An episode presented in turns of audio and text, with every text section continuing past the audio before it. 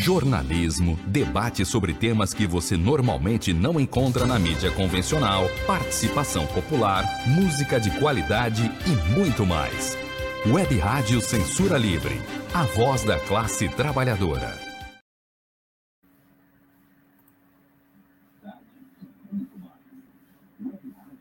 Acompanhe a programação da Web Rádio Censura Livre no site www.clwebradio.com, no aplicativo exclusivo para ouvir rádio no celular, tablet e Smart TV.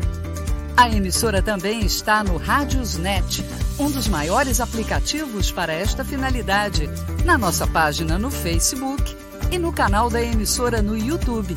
Acesse o nosso canal escrevendo youtube.com barra C barra Censura Livre. Tudo junto.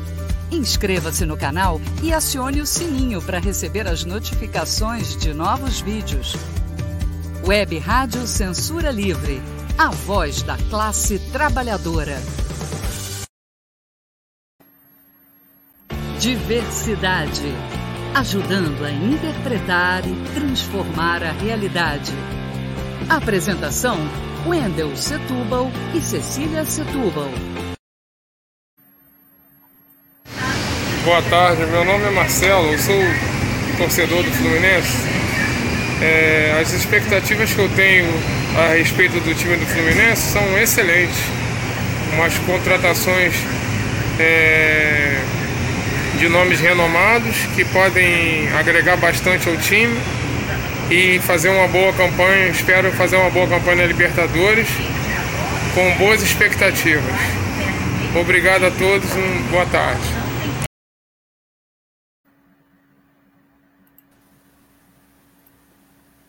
Olá. Olá. Hoje é quarta-feira, é quarta 26 de janeiro de 2022. Eu sou Wendel Setúbal e esse é o programa Diversidade, na web rádio Censura Livre. Você acabou de ouvir o Marcelo, que é um torcedor do Fluminense e um comerciante de hortifruti. Começam os campeonatos regionais e nós vamos ouvir hoje depoimentos de torcedores do Flamengo, torcedor do Flamengo, do Botafogo e do Vasco tal como ouvimos o do Fluminense. E vamos explicar um pouco essa questão dos campeonatos regionais. Olá, Cecília. Ah, olá, Wendel, ouvintes e internautas. Eu sou Cecília Setúbal e o programa Diversidade conta com a sua participação, perguntas, respostas, comentários, críticas e sugestões, tudo, tudo é bem-vindo aqui nessa, nessa emissora. O nosso contato é o e-mail programadiversidade3@gmail.com. No programa de hoje, nós teremos o comentário político com o tema Brasil, a normalidade é a normalidade.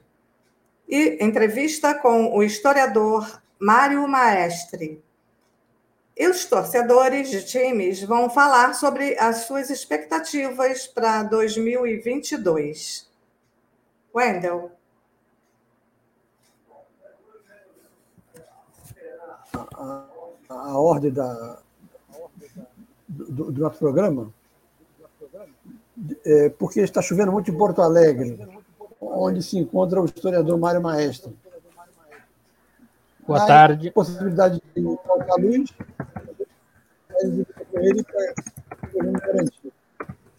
Na verdade, nós temos muita satisfação, muito orgulho estar recebendo aqui o historiador Mário Maestro. Não historiador acadêmico, é também um militante social.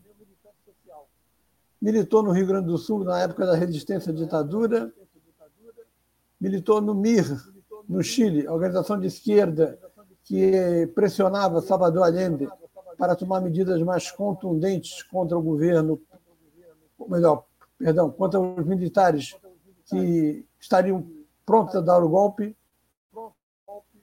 Depois do Chile, após o golpe de Pinochet, fugiu para a Europa, estudou na Bélgica, concluiu o mestrado e o doutorado voltou para o Brasil e entrou para o grupo Convergência Socialista.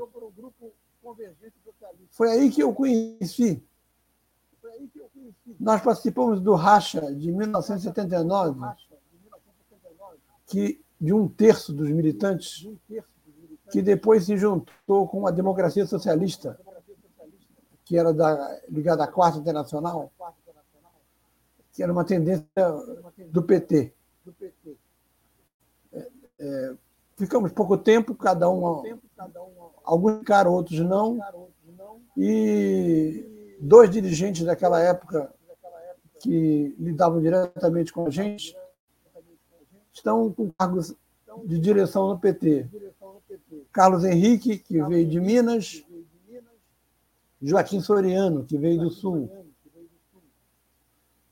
Bom, agradecemos a, audiência do nosso amigo Ricardo, que é torcedor do Botafogo e que vai mais tarde explicitar a, por que se tornou Botafogo. Bom, voltando ao, ao companheiro Maestre. Ele é um historiador polêmico, mas não foge da polêmica. Maestro, boa noite. Boa noite.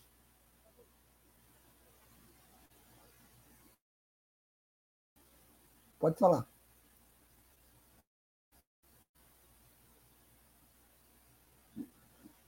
Não estamos ouvindo a sua voz.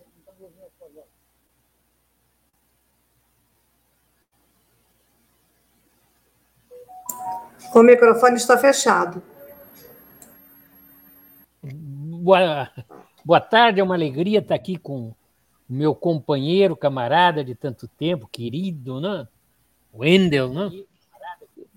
E, e, eu diria que eu não sou um historiador polêmico, eu sou um historiador marxista, portanto, historiador radical, vai às raízes das questões, né? E, é, e por ir às raízes das questões, isso causa polêmica, né? já que né, esse senso comum domina hoje né, o mundo das ideias, o mundo acadêmico, né, cada vez mais bem comportado. Mas, em todo caso, é uma alegria estar com vocês, conhecer a Cecília pela primeira vez, assim, de... Né, talvez eu tenha se, se né, se encontrado lá uns 30, 40 anos atrás. Não, não, não. Foi a, aquele jantar que você ah, estava ah, claro, claro, claro, claro, claro, claro, claro, claro. Ela agora vai fechar o, a, a câmera para. Já, já foi identificada. Comecemos a entrevista. Neste conflito que envolve a Ucrânia, a Rússia e os Estados Unidos, não tem mocinho. É tudo bandido? Eu acho que não, eu acho que não. Eu acho que não tem mocinho, mas tem bandido. Não. Né? A, a Rússia, a União Soviética, né, ela foi traumatizada pela invasão que sofreu, né? Fala-se, eu acho que é um exagero, 20 milhões de mortos, né? praticamente destruir o país. Né? E quando termina a Segunda Guerra Mundial, Stalin, que só pensava na Rússia, né? ele é, concorda, né? acorda com seus ex-aliados né? de que toda aquela região, aqueles países da fronteira né? com a Rússia, seriam zona, seriam zona de influência da União Soviética. Na realidade, nem se propunha que aqueles países se transformassem em países socialistas. Né?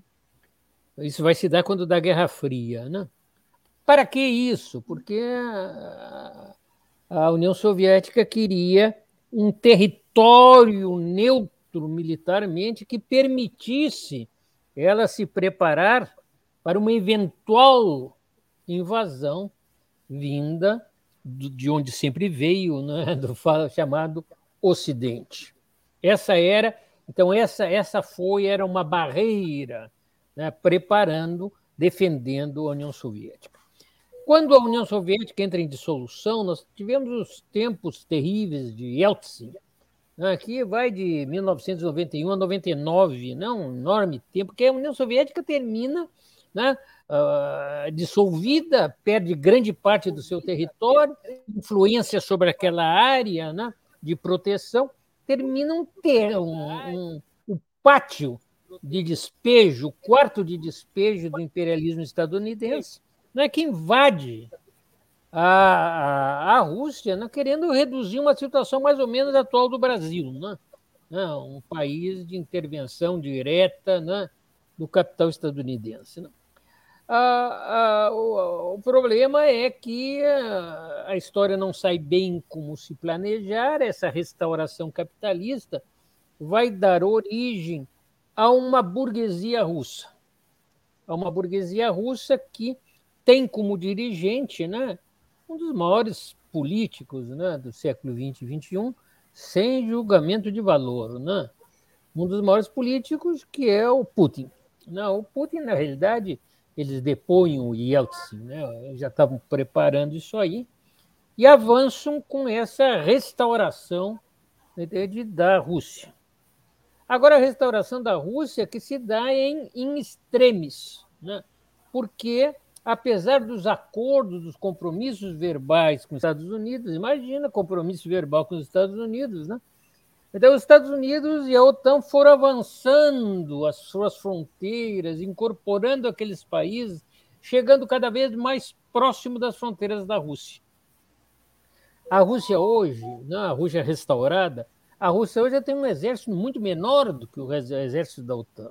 Não é mais no tempo da União Soviética, mas é um exército muito modernizado, muito tecnológico, muito preparado. Mas com as tropas da OTAN na fronteira não tem defesa. Não tem defesa. E, na realidade, aí entra né, a, a, Ucrânia e a Rússia, entram no, entram no projeto né, projeto do imperialismo estadunidense de restaurar sua hegemonia, destruindo a China, desorganizando o Estado chinês. Agora, eles pretendem iniciar a desorganização do Estado chinês através da desorganização da Rússia. Então, por isso que foi o, o golpe da Ucrânia, Maidan, né, um golpe fascista, impulsionado pelos Estados Unidos, pela Inglaterra, até conta um pouco a decisão, a vontade da, da, da Alemanha nesse momento, né? É, criou uma situação terrível, né? Uma situação terrível porque as tropas da OTAN iam se estacionar na fronteira. Ainda mais com eh, os foguetes eh, eh, atuais, a Rússia ficaria sem defesa diante, diante desses países. Putin, Putin né? agiu rapidamente, né? recuperou a Crimeia, que sempre fora russa. Né? Isso aí foi o, isso aí foi o, o foi, foram entregue administrativamente né, pelo Khrushchev, né, que era ucraniano, né, na época que não tinha muito significado. E criou ali, e criou aqueles estados populares, né, entende? que impedem legalmente né, que a OTAN incorpore a Ucrânia. Então, nesse momento, nesse momento, eh, o Putin está exigindo, tentando exigir da, da OTAN e dos Estados Unidos, ter um acordo que não coloquem né, tropas da OTAN junto às suas fronteiras. Algo que é um direito seu, é um direito seu, né? Direito seu. E a Ucrânia entra aí, a Ucrânia entra aí como não um Estado já um Estado fantasma, fantoche hoje na mão de um de um de um, de um lumping, uma lumping burguesia, coloca neste movimento né, como agressão à Rússia. Então lá é uma, entendeu? Hoje, hoje a OTAN joga o papel de bandido, porque não é que a Rússia seja é um Estado capitalista, mas a Rússia está sendo agredida, né, agredida na sua independência nacional. E o nosso velho querido Trotsky, né, uh, uh, Wendel, sempre dizia, né, até disse para o Brasil, mesmo que a Inglaterra progressista, que seja capitalista, agredir não, o Brasil, que está sob a ditadura de Vargas, nós temos que defender a ditadura de Vargas, porque está agredindo não Vargas, mas está agredindo o Estado Nacional Brasileiro. Então, é isso que está em jogo, isso que está em jogo. Essa é, na realidade, os Estados Unidos miram para desorganizar a Rússia, né? desorganizar, voltar à era uh, Yeltsin ou coisa parecida, para, para separá-la dela da, da China e lançar grande iniciativa para a destruição também do Estado centralidade chinês, o que abriria mais um século, meio século, né, de domínio pleno dos Estados Unidos sobre o mundo. Né? É um pouco isso, né? É um pouco isso que nós estamos vendo. Agora, interessante é que nesses últimos tempos, tu deve ter acompanhado isso, né?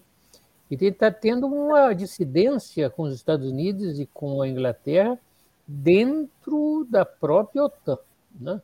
Tu visse aquele aquele almirante, né?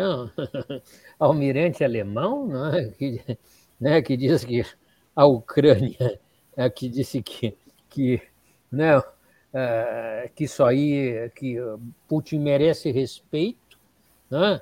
merece respeito, que tem que ser dado respeito a ele, né? Né?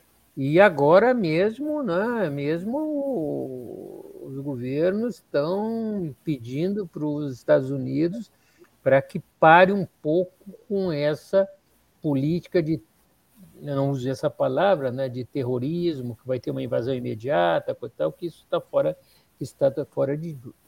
Agora nós vamos acompanhar isso nos próximos tempos, né, nas próximas semanas, né?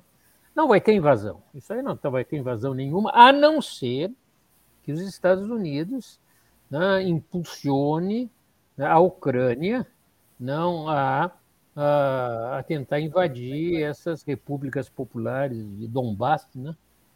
que aí o Putin já disse que ele responderia duramente a né, qualquer tentativa de invasão à população russa, né, de origem russa, né, e que ele isso significaria o fim do Estado ucraniano.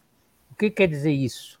Que possivelmente se atacam essas, repúblicas né, Donbass, né, é, possivelmente entende, as tropas russas ocupariam a zona, né, a zona né, próximas à fronteira da Rússia, onde se encontra uma população russa hoje que sofre discriminação étnica.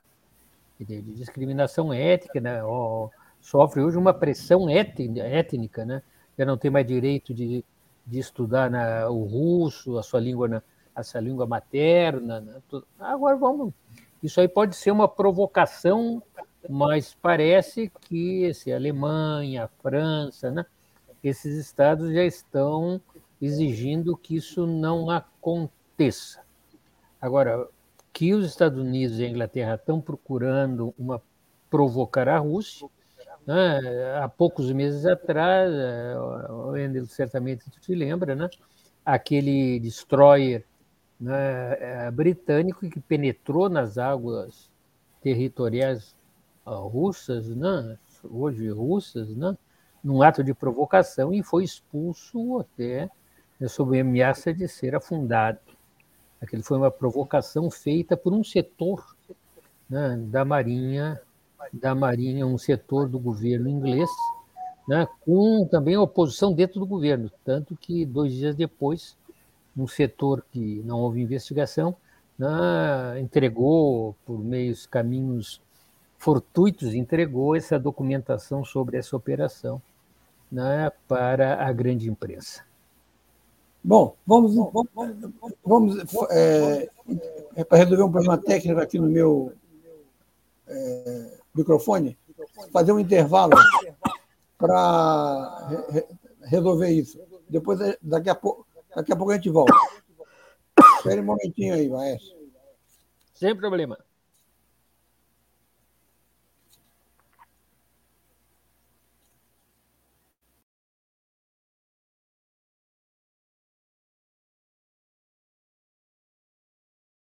Jornalismo, debate sobre temas que você normalmente não encontra na mídia convencional, participação popular, música de qualidade e muito mais.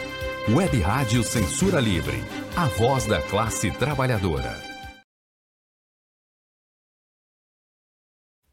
Para manter o projeto da Web Rádio Censura Livre de uma mídia alternativa, buscamos apoio financeiro mensal ou doações regulares dos ouvintes, de amigos e parceiros, já que não recebemos recursos de grandes empresas, políticos ou partidos. Seja um apoiador regular e ouça o agradecimento no ar durante as edições dos nossos programas. Sua ajuda é muito importante para nós. Enviamos prestação de contas mensal aos nossos apoiadores. Temos uma vaquinha virtual permanente. Anote o endereço virtual apoia.se barra CL Web Rádio. apoia.se barra CL Web Rádio. Saiba mais sobre a emissora no WhatsApp 21 96553 8908. Web Rádio Censura Livre, a voz da classe trabalhadora.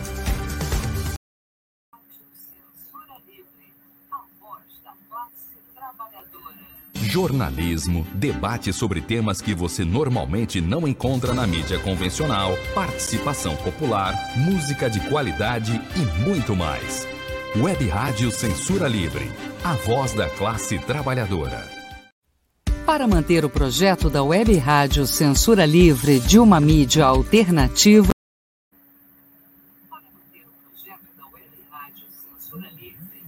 Acompanhe a programação da Web Rádio Censura Livre no site www.clwebradio.com, no aplicativo exclusivo para ouvir rádio no celular, tablet e Smart TV.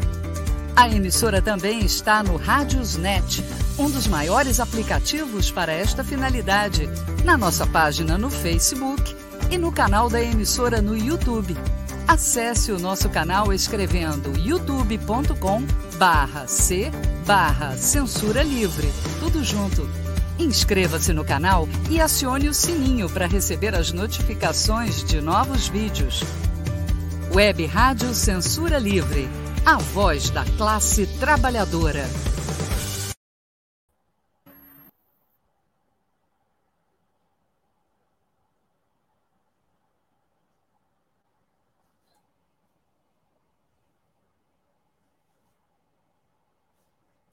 Tá fechado o teu som.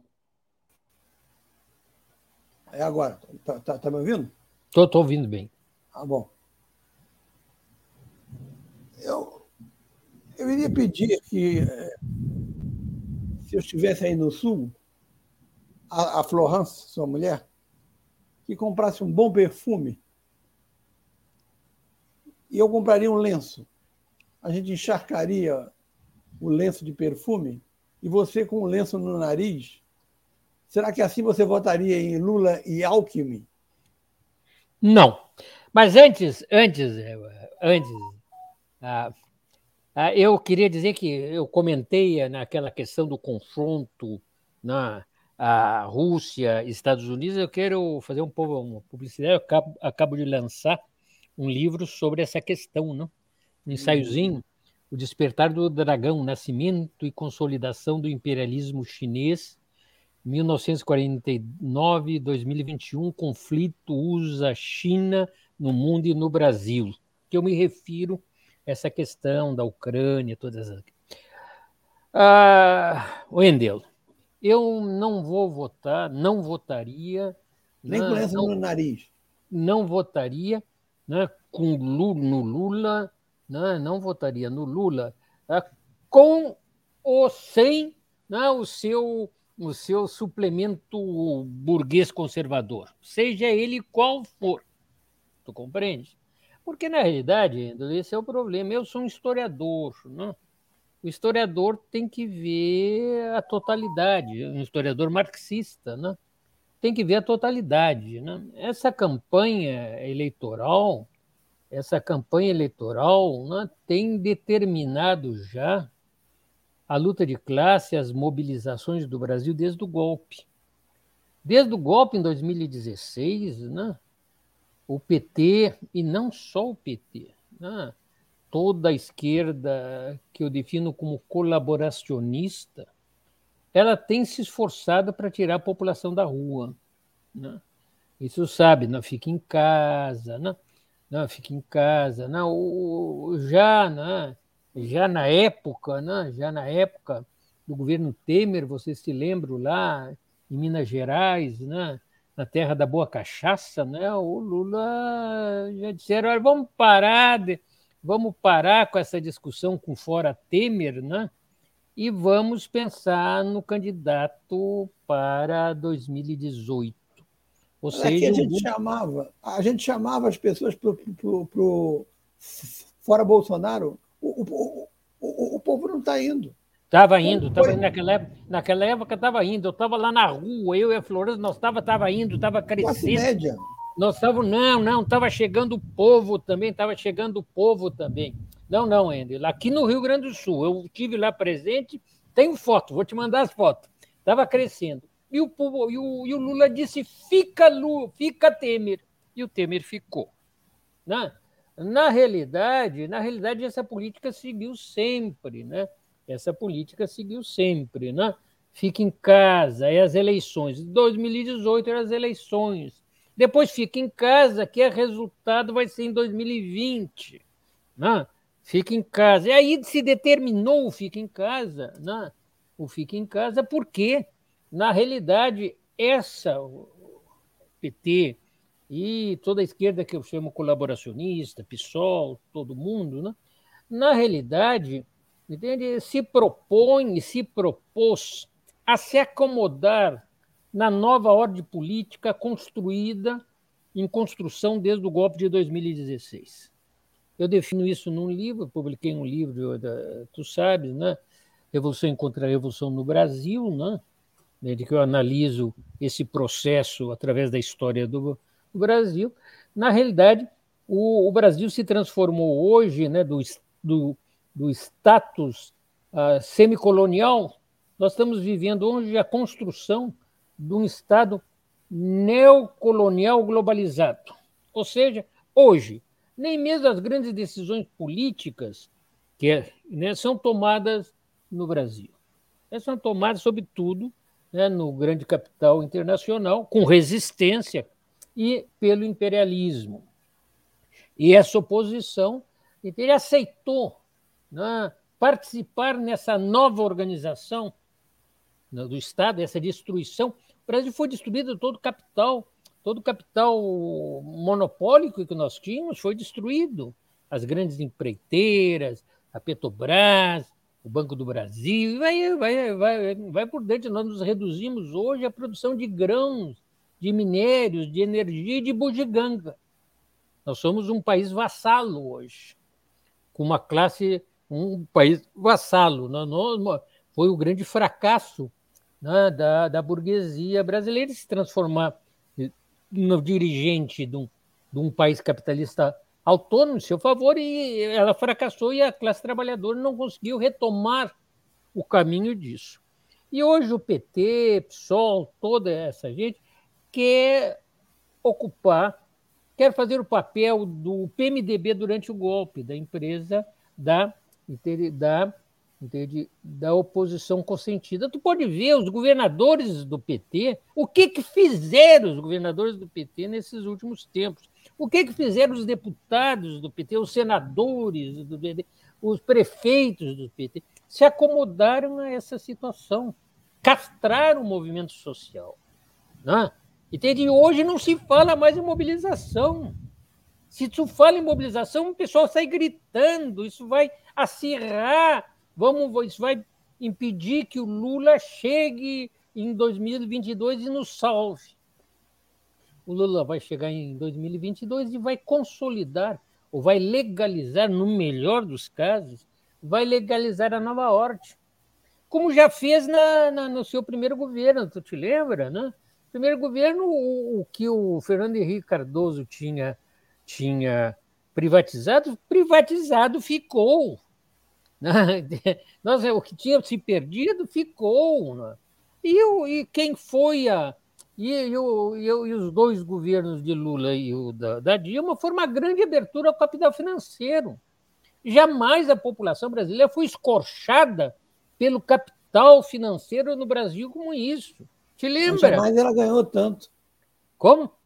Mas jamais a população ganhou tanto. Aumento ah, isso é real. história, isso é história. Por que, que a população não saiu para defender o Lula? Isso é história da carochinha. Não, imagina... não, não defendeu Dilma.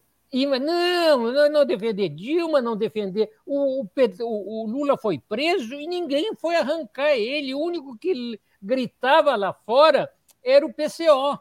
E quando ele saiu da prisão, o que, que ele disse? Ele disse, ele gritou o fica Bolsonaro. Valéria Arcari também, diz as mais línguas. Tu imagina, se tivesse, tu imagina se tivesse preso Peron. A população da Argentina teria fluído sobre Buenos Aires. Imagina se. populista. E o, e o Lula que quer nem isso. Né? O Lula ficou preso e ninguém estava preocupado com isso. Foram os militares que decidiram tirá-lo para consolidar a realidade. Então, eu, como historiador, eu não posso ver essa, essa, essa alternativa. É Lula ou nada? Né? ou Lula ou a crise, essa alternativa foi construída. Foi construída pelo PT e pelos colaboracionistas. O Bolsonaro hoje já está um, tá, tá descartado. O Bolsonaro não, não, sabemos nem se vai concorrer às eleições. Né? Na realidade, seria um desastre para o PT se o Bolsonaro não concorresse. O Bolsonaro é o bicho-papão, né? o bicho-papão que inventaram. Né? Na realidade, na realidade, entende? Essa, essa é, entende? foi construída a anomia, a destruição, a desmoralização do movimento social brasileiro. O, o, o, Bolsonaro foi um imenso Viagra que fez o PT né, se reerguer das cinzas, né, que fez o PT se reerguer das cinzas. Então, é o... a gente tem que saber como é que é isso, Boric. O Boric, né? Foi todo aquele oba-oba, oba-oba, o Boric, né? O Boric já metade do Ministério de Mulheres, a neta do Allende no, no Ministério da Coisa, já botou nas finanças, na economia, o palote dele, né? Sabe como é? Isso que tem um, isso que tem uma população chilena extremamente mobilizada, né? Aqui não, isso vai ser um desastre, vai ser a, a conclusão do desastre. Não, lamentavelmente é isso. Isso foi construído. Aí o PT vai sair, o PT vai sair, vai ter deputado, vai ter vereador, vai ter governador, vai ter senador e vai continuar naquela boa. Né? Vai continuar naquela boa por enquanto que a população se afunda. Né? Essa é a realidade. Bom, por, por isso que eu não voto. Nem que a vaca tussa eu vou economizar o, o, o perfume, então. Última pergunta. Todos os índices mostram o negro em situação pior. Por que, que você diz que o racismo no Brasil não é estrutural? Não, o que eu digo, eu tenho esse artigo, está na internet, eu, eu digo que o racismo, que o racismo não faz, da, não faz parte da estrutura da opressão né, uh, capitalista no Brasil. Né? No Brasil nós vivemos, o Brasil nós vivemos uma opressão capitalista. E essa, no, no mundo nós vivemos uma opressão capitalista. E o racismo, em forma geral, não faz parte da estrutura. O que é estrutura? A estrutura é aqueles elementos determinantes, aquele conjunto de elementos que determinam um processo, uma máquina, certo? Né? O, o, racismo no Brasil, entendeu? o racismo no Brasil ele é um elemento cultural muito forte, fortíssimo. Né? Agora, para tu ver, Endel, sejamos claros, né? eu, eu escrevi esse artigo, o pessoal fica horrorizado. Né? No Brasil, nós devemos ter 12, 15% de negros né? 15% de negros de ter temos. E tem mais trabalhador branco no Brasil que trabalhador negro. Porque a população branca no Brasil, ela é, deve ser em torno de 50%.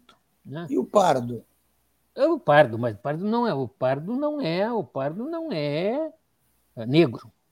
Uma coisa parda e outra coisa negra. Né? Os negros somam pardos e negros para ter um índice maior. Eles consideram que ah, o quadro... tu, tu pode somar e todo mundo que não é branco passa a ser negro, e numa dessas até eu viro negro. Né? Entendeu? Eu estou dizendo negro, aqueles que sofrem realmente do racismo. Né? Aqueles que sofrem realmente do racismo. Não é porque eu tenho, eu tenho, eu tenho oito bisavós, sete bisavós uh, brancos e um negro, eu, eu passo a ser negro? Não, tu não é objetivo, não, tu não tu não sofre a discriminação racista. Quem sofre a discriminação racista são realmente os negros. E na realidade, então, claro que tu faz essa operação, tudo que não é branco é negro, né? Então, é, aí a grande maioria, né? E, mas o racismo não é estrutural. Tem regiões no Brasil que praticamente não tem negro, né? E ali o, e aí o racismo continua. O, raci, o capitalismo não precisa da operação, operação racial para funcionar. Mas, mas se beneficia. Ele, mas ele se beneficia onde tem lógico. Mas como ele não precisa, ele não é estrutural. É, as palavras que utilizam, hoje tu utilizas qualquer bobagem, essa coisa de, de racismo estrutural nasceu nos Estados Unidos com tudo, como tudo, como tudo que dá. Eu recomendo aqui, para os que, para os que se interessam por isso, esse livrinho aqui, esse livrinho é A Questão Negra, né? a Fundação Ford e a Guerra Fria, 1950-1970 que fala, mostra como toda essa questão do identitarismo negro e tal, isso foi construída pelo, pelo imperialismo e foi nos, que nos foi colocado goela abaixo. Né? É a mesma coisa, agora estou escrevendo um artigo sobre isso, estão dizendo que não tem racismo reverso. Isso é uma bobagem, essa categoria racismo reverso. Se tu fala racismo reverso, tu identifica racismo com racismo antinegro logicamente, né? Tu tem racismo contra negro, tu tem racismo contra judeu, tu tem racismo contra cigano, tu tem muçulmano. racismo contra muçulmano, tem racismo contra nordestino, né? E tu vai, né? Tu vai tem racismo em alguns lugares contra contra japonês, né? E tem tem ainda bem que não tem racismo contra os careca, né? né? Mas então então, o racismo é um ato discriminatório. Não é, não, é, diz que só aqueles que têm poder, só aqueles que têm poder estrutural pode criar o racismo. Não é verdade, isso não é verdade. Entende? Um, uma família, uma família entende, negra que não aceita que um filho case com um branco está exercendo um ato racista, mesmo que isso seja hierarquicamente seja quase desprezível. O grande racismo aqui é contra os negros. Como, como o grande racismo que se fala pouco, né? não sei se podemos dizer como racismo, né? é contra os homossexuais masculinos. Né? Essa sim é uma violência também que nós podíamos dizer quase estrutural. Não? Nós podíamos dizer a homofobia masculina é estrutural no Brasil, mas é estrutural pode, é, pode ter um, um fenômeno geral, eu diria geral na sociedade brasileira, mas não é, não é estrutural da economia capitalista da opressão. No Brasil, o identitarismo é um movimento da classe média negra que quer tirar as suas castanhas do fogo, né? que quer um lugar ao sol e deixa a grande população negra né? a terminar e continuar como Estado. Esse livro, esse livro aqui, ele mostra mesmo que quando eles pensaram lá, os americanos pensaram, oh, vão deixar o povo e vamos para as elites, e vamos para as e vamos para as elites, vamos no fim, no, no, fim criar uma burguesia negra. É uma, uma, uma burguesia negra não vão criar, porque porque aí que está, não é o racismo que determina a, a, a, a, não é o racismo que determina a herança da, da, da opressão, não é o racismo que determina né, que é a propriedade que determina a herança né, da opressão, né? a manutenção do, do, do, dos opressores, dos oprimidos, ela se dá através da manutenção da propriedade. É por isso, né, é por isso que nós propomos a expropriação da grande propriedade em bem de todos, em bem de todos, né? Bem, então essas, essas cotas é uma piada, né? Entende? Público formam 10, 20 né, uh, negros como médico e festeja isso. Cuba, né?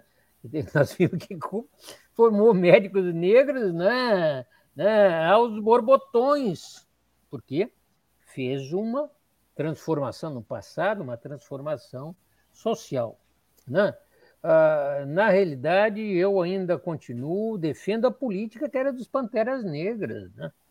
que era dos Panteras Negras, que era um movimento de origem fortemente orientado ao marxismo.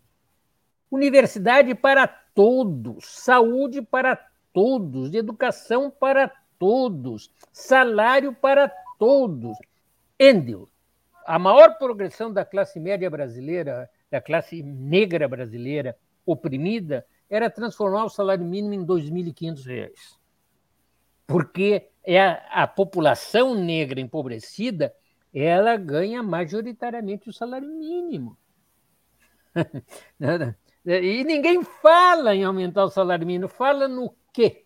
Fala no quê? O que estão falando agora em, em criar o. Como é que é? No, essa, essa, é criar empresário, empreendedorismo negro.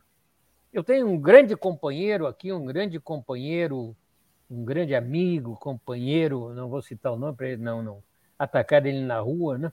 um velho militante do movimento negro, marxista e negro, negro preto, né?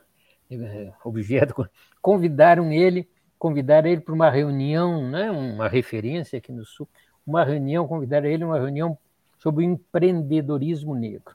Ele chegou na reunião, falaram todas aquelas coisas. Ele perguntou: me diz uma coisa, e os empreendedores negros vão pagar melhor os operários? Disse, não é isso, professor, não é isso que nós estamos querendo. Coitado. Aí ele deixou passar, se levantou e foi embora. Ele disse o quê? O quê? Eu passei a vida lutando, né? Eu passei a vida lutando então, para tirar a população em geral e a população negra em especial da miséria, agora tem grande vantagem ter mais um, dois, três, quatro mil, dez mil empresários negros. Né? Então, essa, essa é a questão. Essa é a questão, é uma questão de classe. É, o objetivo é isso, que hoje ninguém mais reivindica. Endo, tu te lembra, quando no, no, no, a nossa reivindicação era universidade para todos. Universidade pública, gratuita e de qualidade para todos. Então, com essas cotas, ninguém mais fala universidade para todos. O Lula ficou contente, o capital ficou contente. Criaram uma universidadezinha aqui, uma universidadezinha ali, né? encheram os bolsos das universidades privadas com dinheiro público, né? deram umas, uma, umas cotas aqui, umas cotas ali na, na universidade pública, que cada vez mais é residual em relação às universidades privadas e, e, a, e, a, e a grande defesa histórica da universidade pública, gratuita e de qualidade para todo jovem que quiser entrar, ficou na, no canto, esquecida. Aí fala, não pode, não dá. Como não pode não dar um país rico como o Brasil? Bom, eu vou agradecer ao, ao maestro a, satisfação que, que, que, dessa entrevista dele, muito boa.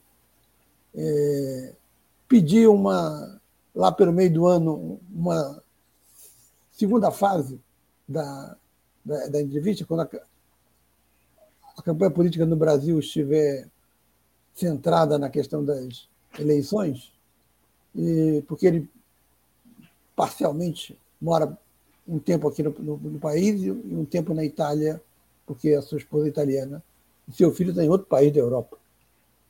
É, agradeço a sua participação e um minuto para você se despedir, provisoriamente. Não, eu estou à disposição sempre de vocês. É uma alegria estar com o meu companheiro, camarada Wendel, né? de tantas lutas, de tanto tempo, né? nesse programa belíssimo. Eu vi que o site de vocês é um troço poderoso, né? Mas é um pouco isso, como eu não sou polêmico, né? eu procuro ir à raiz do problema, tenho estudado o Brasil. Desde 1500 eu tenho visto, acompanhado essa desindustrialização que permitiu o golpe de 2016, desindustrialização, internacionalização, né, da economia, que também foi empurrada por todos os governos depois da ditadura militar, é, inclusive os governos do Lula né, e os governos da Dilma. Né?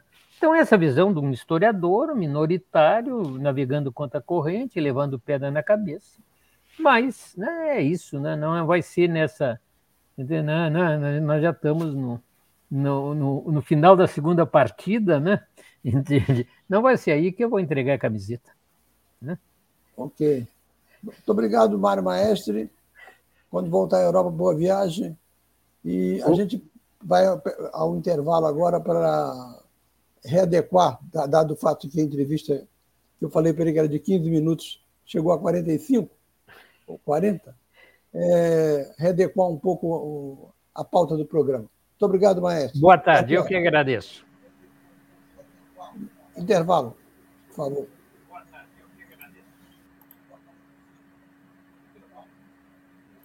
Para manter o projeto da Web Rádio Censura Livre de uma mídia alternativa, buscamos apoio financeiro mensal ou doações regulares dos ouvintes, de amigos e parceiros, já que não recebemos recursos de grandes empresas, políticos ou partidos. Seja um apoiador regular e ouça o agradecimento no ar durante as edições dos nossos programas. Sua ajuda é muito importante para nós. Enviamos prestação de contas mensal aos nossos apoiadores. Temos uma vaquinha virtual permanente. Anote o endereço virtual apoia.se barra CL Web Rádio. apoia.se barra CL Web Rádio. Saiba mais sobre a emissora no WhatsApp 21 96553 8908. Web Rádio Censura Livre. A voz da classe trabalhadora. Diversidade. Ajudando a interpretar e transformar a realidade. Apresentação: Wendel Setúbal e Cecília Setúbal.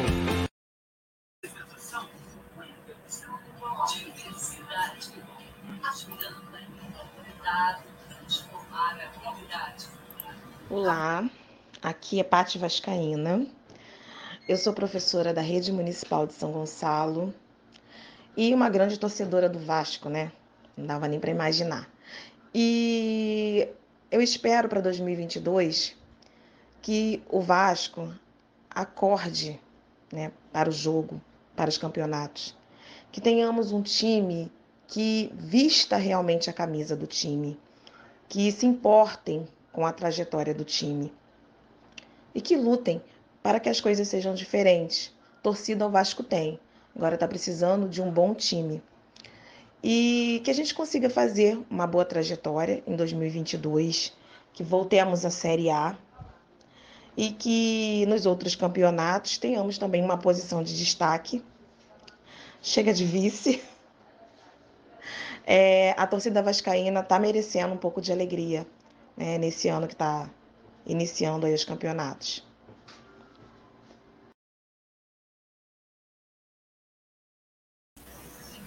Bom, nós ouvimos a Pati Vascaína, como já tínhamos ouvido inicialmente o Marcelo.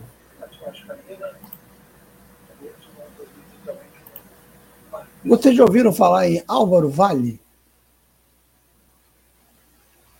Álvaro Vale foi um deputado carioca que tinha um eleitorado baseado na Tijuca e que era de direita, criou o Partido Liberal e foi candidato a prefeito com apoio de toda a direita. Só que tinha um problema, o Álvaro Vale era solteiro, porque ele era homossexual, mas não era assumido. E aí forjou um casamento com a secretária dele para concorrer na eleição à prefeitura. Contando é, é, essa, esse casamento se deu na, no religioso com a anuência ou, ou cumplicidade de Dom Eugênio Salles, que era o arcebispo do Rio, que também apoiou a ditadura militar. Era um homem de direita. casou, é, achou que isso bastaria para ganhar de Marcelo Alencar, que na época era candidato de Brizola. Na reta final, quem chegou em segundo lugar, não havia segundo turno na época, era foi Jorge Bittar, pelo PT. O PT já começava a, a experimentar um certo crescimento. O nome do Bittar, na reta final, passou à frente de Álvaro Vale. O que, que tem Álvaro Vale a ver com, com futebol? Muito. Ele era torcedor do América. E ele conseguiu aprovar na Câmara o fim do voto qualitativo. O que, que era o voto qualitativo? As federações de futebol, o Flamengo tinha direito a, a X votos e o Madureira X votos, menos votos. Esse era o voto qualitativo. Sob o argumento de que voto qualitativo era um voto elitista, ele zerou tudo. Madureira tem um voto, Flamengo tem um voto, Vasco tem um voto. Mas esse populismo não se sustenta, porque as torcidas do Flamengo e do Vasco são muito maiores do que as torcidas do Madureira. O Flamengo está jogando hoje contra a portuguesa. O Flamengo tem muito mais torcida no Brasil do que a portuguesa. A portuguesa não tem mais torcida nem na Ilha do Governador, onde ela tem o estádio dela. São chamados times pequenos, tem meia dúzia de torcedores fiéis, enquanto que os outros, Vasco, Flamengo, Corinthians, Palmeiras, São Paulo, são milhões. Atlético Mineiro. Esse, essa, esse fim do, do voto de qualidade permitiu que as federações, como tem mais time pequeno do que grande, os grandes aqui no Rio são só quatro, permitiu que as federações passassem a ser controladas por times pequenos. É, o representante do Bangu foi durante muitos anos presidente da, da federação. E aí as federações, os clubes pequenos, pelo menos durante os dois meses que dura o campeonato regional, ganham algum dinheiro. Alegam que mantém uma força de trabalho em ação, é, ou seja, estão dando emprego a vários jogadores que não teriam oportunidade em, em times maiores, e isso daí é, mantém os campeonatos regionais, que são campeonatos que não têm o mesmo apelo da Copa do Brasil, do Campeonato Nacional e da Libertadores. Tanto que os times grandes, às vezes, utilizam o seu time reserva para jogar partidas contra times pequenos. Nos clássicos, eles botam o time titular para evitar um vexame. Mas, em geral, Campeonato Carioca, a Globo desistiu porque não tinha lucro. É, ela só manteve o Campeonato Paulista e acho que o Gaúcho ou o Mineiro, porque o Paulista, principalmente, dá muito lucro por causa dos times do interior que são fortes. Aqui no Brasil, aqui no, Rio de Janeiro, os times de, do interior são medi, medianos, são, são da Série C, Volta Redonda, é, Barra Mansa. É, e esses pequenos de bairros do Rio, tipo Portuguesa, Madureira, que ainda consegue fazer algum agito, às vezes Madureira, o Bangu, que já foi campeão na época que o, o Bicheiro Castor de Andrade comprou um goleiro do Flamengo, e na decisão o, o Bangu meteu 2 a 0 no primeiro tempo. No vestiário, um jogador do Flamengo, Almir Pernambuquinho, quis agredir o goleiro do Flamengo, e ameaçou: se, se levar mais um gol, eu acabo com o jogo. O Bangu fez 3 a 0 era um bom time, mas estava é, muito fácil fazer gol com aquele goleiro.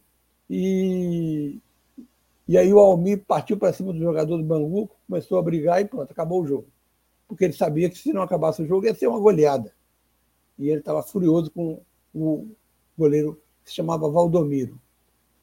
Só para ter uma ideia, esse goleiro ganhou do Castor de Andrade de presente uma loja que vendia pedras preciosas do lado do Copacabana Palace. Quem contou a história para mim foi um, um cara que ia lá, quando adolescente, jogar pedra na janela, na, na, na janela, na, na vidraça da loja, de raiva do goleiro Valdomiro, que passou a ser comerciante. Quem me contou isso foi o dono, ex-dono de uma livraria é, que havia no, no, Rio de Janeiro, muito boa, no bairro do Leblon, É, aliás, o filho dele disse que o pai dele, dono da livraria, é que, é que fazia isso. Ele, filho, foi editor é, aqui no Rio da editora 34, junto com a mulher do Pedro Malan, foi economista de Fernando Henrique, Catarina Malan, e a Bia Bracher, filha de Cândido Bracher, que foi que é um banqueiro que já foi sócio do Itaú. É, e o América já foi campeão também. Eu fui assistir a, a, final de Fluminense e América e o América foi campeão, batendo o Fluminense por 2 a 1 um. Mas os clubes pequenos são isso. Ganham dinheiro entre dois meses, por isso os campeonatos regionais.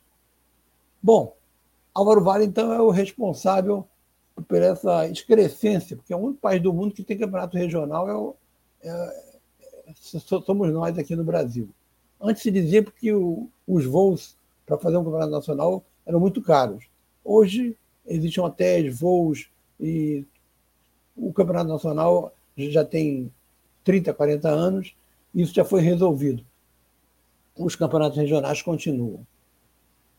Vai haver mais dois depoimentos durante o, o, o programa, um do Flamengo e um do, do Botafogo.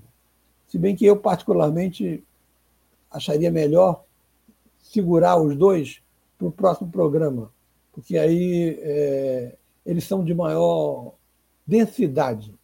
O do Flamengo, que discute algumas táticas e, treinamentos que esse, esse treinador português está fazendo, e o do Botafogo, porque é um, um inventário que o Ricardo fez de por que se tornou Botafogo, mas ele também tece considerações sobre essa nova proposta que está é, girando em torno do, do, dos times brasileiros, que é a SAF, Sociedade Anônima de Futebol, que é o que fez Ronaldo comprando o, o, o Cruzeiro, o que fez esse investidor inglês radicado nos Estados Unidos a comprar o Botafogo e a outros times e negocia com o Vasco, é, parece que se tem já o, o América Mineiro, é, mais ou menos por aí.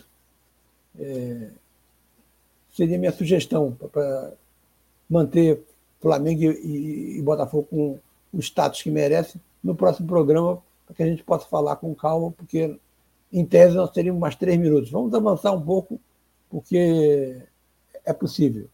E agradecemos também a audiência do Altair, Altair Félix, morador de Jardim Catarina. É, Altair foi o, o lateral esquerdo que marcava Garrincha, que jogou no Fluminense e que era daqui de São Gonçalo. Eu encerraria o programa, é, pediria também que a, que a Cecília, se ela acha importante é, a parte dela ser hoje pode ser jogada para o próximo programa. Se pudesse ser jogada para o próximo programa, seria feito com mais calma. E eu, e, e eu explicaria o porquê desse título.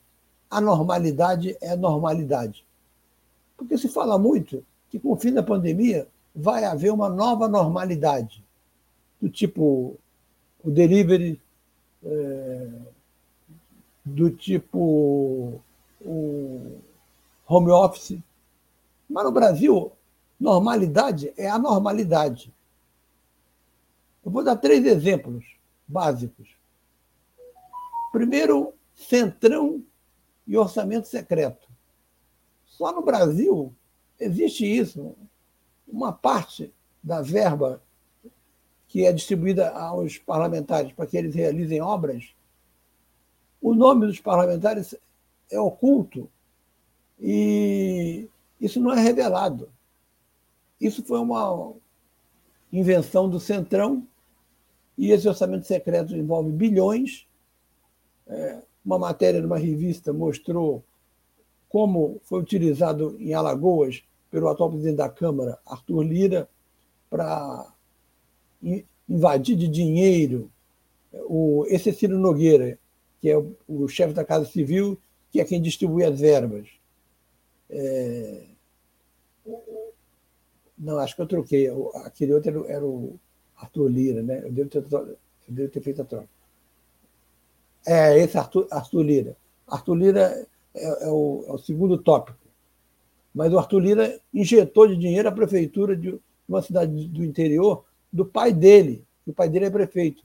Porque Arthur Lira briga em Alagoas com o grupo Fernando Collor, da qual ele está parcialmente aliado, contra o grupo Renan Calheiro, que o atacou duramente na CPI sobre a questão médica. É, Collor vai aparecer também no, no, no, terceiro exemplo. O segundo exemplo de que a normalidade no, no Brasil é a normalidade é a questão do impeachment. O presidente da Câmara tem 200 processos de impeachment, todos engavetados. Isso não existe. Em país do mundo, você dá um poder ao presidente da Câmara, que é o Arthur Lira, que é o chefão do Centrão, do Partido Popular, PP, o partido do Maluf, em que ele tem o poder de não, não colocar os projetos de impeachment para seguir a devida é, ordem. Comissão de Constituição e Justiça, aquela tramitação normal do, que, que, que, que, todo projeto de deputado tem. Ele sentou em cima dos projetos de impeachment e ficou. É um poder que o presidente da Câmara tem inadmissível. Isso é normal? Não pode ser normal. Isso é anormal.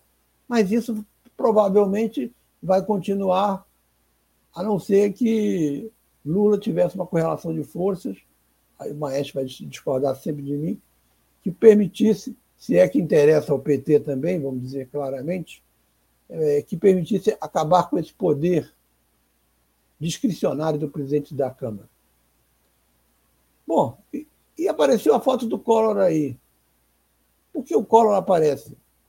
Porque hoje sai uma matéria no jornal dizendo que Lula está preocupado que um enfraquecimento tão acentuado do, do Bolsonaro leve a surgir uma candidatura pela direita com força, é, como se esperava de Moro, e aí haja um segundo turno. Mas pode ser um segundo turno também com o próprio Bolsonaro. O que é um problema do segundo turno? A normalidade no Brasil é a fraude, não a fraude eletrônica no voto, como o tolo Jair Bolsonaro prega, mas a pressão sobre o, os eleitores, é, o que vai ocorrer nos bairros controlados pela milícia no Rio de Janeiro. E na eleição de Collor, houve um último debate entre Collor e Lula na quinta-feira. Lula perdeu esse debate, estava muito mal.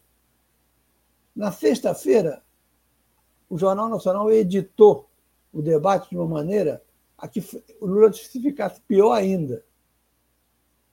Por causa dessa edição, o editor ganhou o posto de diretor do, do Jornal Nacional, uma figura chamada Alberico Santa Cruz, não sei que lá, Cruz. Ou seja, na sexta-feira consolidou a vitória de Collor, porque até quinta-feira o Lula estava crescendo. Se ele ganha o debate, ele passa à frente de Collor. No sábado de manhã, Collor sabia que seria eleito. Mesmo assim, o que, que aconteceu domingo? Na Baixada Fluminense, os empresários de ônibus tiraram os ônibus e muita gente não pôde votar. Quem garante que não vai acontecer isso? No domingo, aqui em São Gonçalo, você já tem menos ônibus. Se eles quiserem prejudicar o eleitor que não vota necessariamente no, no local que ele vá a pé, podem fazê-lo tranquilamente criar um mini lockout de ônibus e prejudicar os eleitores. Afora pressões que milícias, ou pagando o pessoal do tráfico, queira fazer nos bairros populares, impedindo que vote no, no Lula. Por fim, mais ou menos 14% das pessoas dizem que não vão, fazer, vão votar pelo segundo turno porque a multa é irrisória. Então eles pagam a multa, não estão interessados. E alguns não vão querer votar porque não são nem Lula nem Bolsonaro, se for esse o segundo turno, como se espera. O que significa, então, que você já vai ter uma quantidade muito grande de pessoas que não vão aparecer outras que podem ser impedidas de, de aparecer, e aí pode dar uma virada. Porque o eleitorado do Bolsonaro, na sua burrice, ele é fiel. Ele é, ele é tacanho, mas ele é fiel. Ele tem entre 20% a 25% do eleitorado brasileiro. Isso é muita gente, dá quase 50 milhões de pessoas. Esse povo vai votar no segundo turno. Enquanto que o povo que espontaneamente votaria em Lula, parte dele pode ser impedida. Então, é o complicador que a gente tem pela frente. É, bom, eu encerro por aqui a parte de análise de, dessa pseudonormalidade, que na verdade, por enquanto, é uma anormalidade que se normaliza no Brasil. E acho que a gente deve continuar essa discussão sobre os clubes cariocas, porque a, a, o, o, Botafogo ele tem uma característica, ele é a quarta torcida do Rio, mas aqui ele ganhou do, do Flamengo, Vasco e Botafogo. Ele tem dois depoimentos, um de Eduardo e um de Ricardo. É porque o de Eduardo estava com problemas técnicos e a gente é, só editou o do Ricardo. Mas é, a gente colocaria os dois, o, do, o dele do Eduardo, e pode até repetir o da Pati e o do Marcelo, porque são pequenininhos. O Ricardo, é, que é professor universitário, manda um, um zap dizendo que tem uma reunião é, e diz que discordou bastante do maestro em várias questões. Essa questão do racismo estrutural e também a questão do voto de Lula e Alckmin, que provavelmente deve dividir é, não só o maestro, como parte da extrema esquerda e contra a, esquerda que eles chamam de acomodada, devidamente, devidamente voltada para só para a questão institucional. Isto existe. E no caso da, da, da Sicília, ficaria também para o próximo programa um informe mais detalhado sobre a questão da eleição do Conselho de Cultura, que o capitão Nelson postergou o máximo que pôde, mas já vai ter uma reunião que vai chegar a, a, a, a uma data. E o outro assunto dela seria o IHGI, Cecília? Era para falar da. É, é, eu vou, deixa eu falar rapidamente aqui, já, a minha pauta caiu literalmente, né?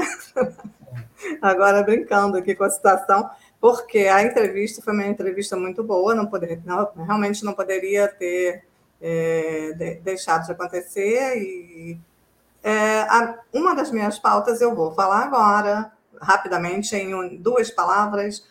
O coletivo Fazenda Clubandê Quem Ama Cuida, de São Gonçalo, ele convocou para amanhã, dia 27, às 7h30 da noite, às 19h30, uma reunião interna virtual que vai discutir a sua participação no debate que estará em pauta na, na audiência pública da Alerj no dia 4 de fevereiro. Então, com isso, a gente tem uma folga para falar sobre o assunto, mas é, a urgência da reunião interna é que me levou a tocar no assunto agora, hoje ainda, para discutir o projeto de lei 5.113 de 2021, que cria o Parque Estadual da Fazenda Colubandê, do deputado Ronaldo Anquieta.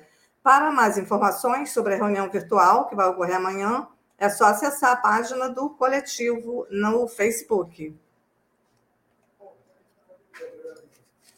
Antes da. A gente faz programa antes de, dessa audiência pública, aí, aí a gente teria um informe da, do que rolou nessa reunião de amanhã é, para essa audiência pública que vai ter na, na, na, própria Fazenda. E, se não me engano, depois haveria uma audiência pública na Alerj, a confirmar a data, né? Estou certo? A, audi a audiência pública ela vai acontecer na sede da própria Fazenda Colubandê, no dia 4 de fevereiro. Sim, eu falo de uma segunda que talvez seja na Alerj. Talvez. Eu é, acho que. É, isso, ainda vai estar, tá, ainda está em discussão. A gente vai informar mais, mais para frente, a gente informa.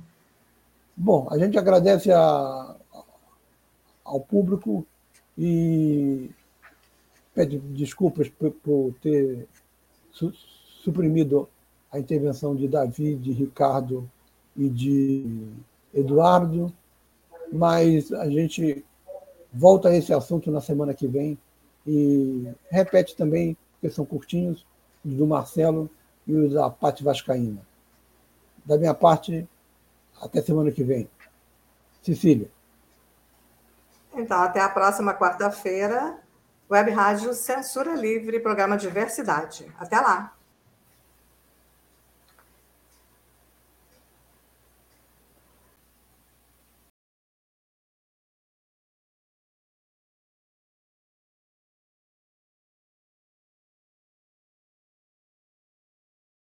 Jornalismo, debate sobre temas que você normalmente não encontra na mídia convencional, participação popular, música de qualidade e muito mais.